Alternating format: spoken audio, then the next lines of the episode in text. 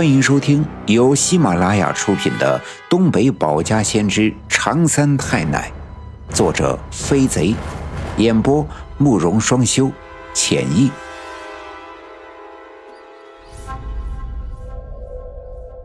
第二百七十四章，程俊生尸身得安葬，请神仙大勇跳大神。我们家初到刘家镇的时候，想在村里落户。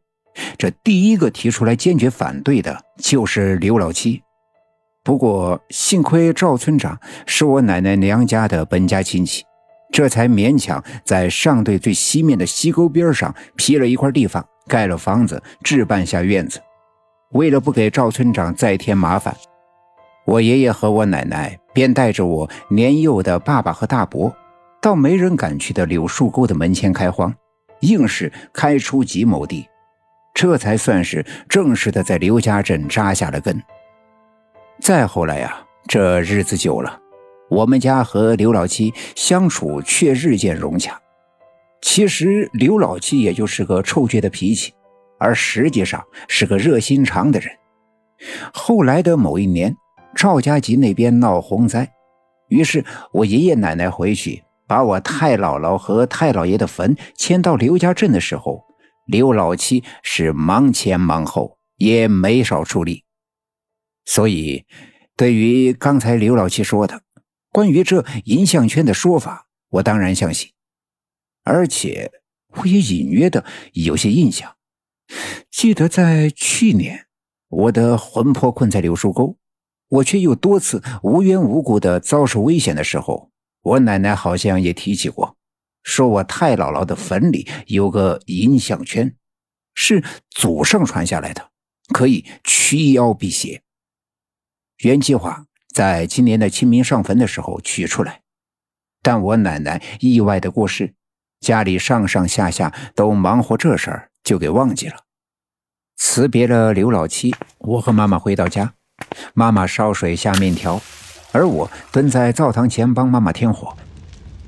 妈妈做好了一盆三下卤，招呼我爷爷回家吃饭。我爷爷放下手里的镰刀，洗手坐在了桌子前。吃饭的时候，我跟我爷爷提起了到我太姥姥的坟里取银项圈的事。我爷爷说：“你奶奶呀，先走了，家里的事儿就由你爸妈做主。何况你奶奶生前说起过这事儿。既然现在到了紧要的时候，那你们就做主。”把那取出来吧。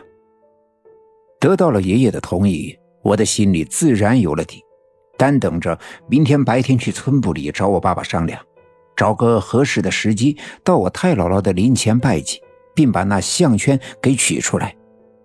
我只知道那项圈一定是具备神圣法力的灵物，也知道那天在地穴里，要不是这脖子上的项圈的印记。恐怕我已被那凶恶的王革命掐死。尽管血蛇藤已经在地穴里封住了阴气的源头，但却不知道它能撑多久，亦或者是王革命会再想出什么样的幺蛾子。取出来那银项圈，也可做不时之需。第二天的时候，东山的营地里传来消息说，程俊生的尸体找到了。与其说是找到了，不如说是那尸体自己回来了。这事儿呀，说来也怪，他们找了半天也没发现一丁点的踪影。回去的他们累得够呛，半夜躺进被窝休息的时候，听到帐篷的门外有一阵阵狗叫的声音。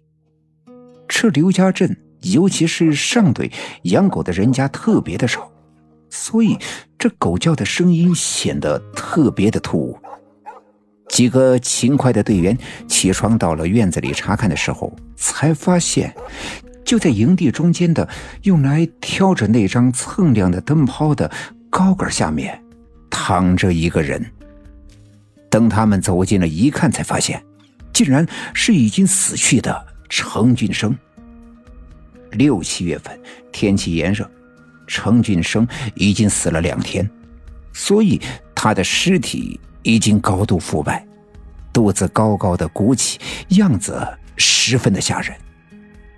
于是他们第二天一大早赶紧派人到村部找来县城的卫生队。卫生队派了几个医生前去勘察，提取了一些样本，说要带回县城去化验分析。程俊生的家人是在中午的时候来到刘家镇的，得知了他的死讯，他的家人悲痛欲绝。后来才知道，原来程俊生的父亲也曾是刘家镇人。如此说来，程俊生死在刘家镇也算是落叶归根。尸体已经腐烂成这个样子，很难再运回城里。于是赵村长安排人找来木匠，给程俊生打造了一口上好的棺椁，就在营地北面的山坡上，选了一块阳光充足、景色秀美的地方将他安葬。安排完这一切，便又过去了一整天。现在村子里流行的疾病已经得到了控制，那些患病的村民和地质队的队员们也都已经痊愈。笼罩在刘家镇上空的阴气也已经完全的消散。接下来的几天里，刘家镇一直阳光明媚，天气十分的晴朗。这场不小的浩劫已经过去，刘家镇的村民们自然个个都神清气爽。田地里的庄稼追肥完毕，一直到十月份的秋收，便没有什么农活了。于是。这整个夏天都是农闲的时候，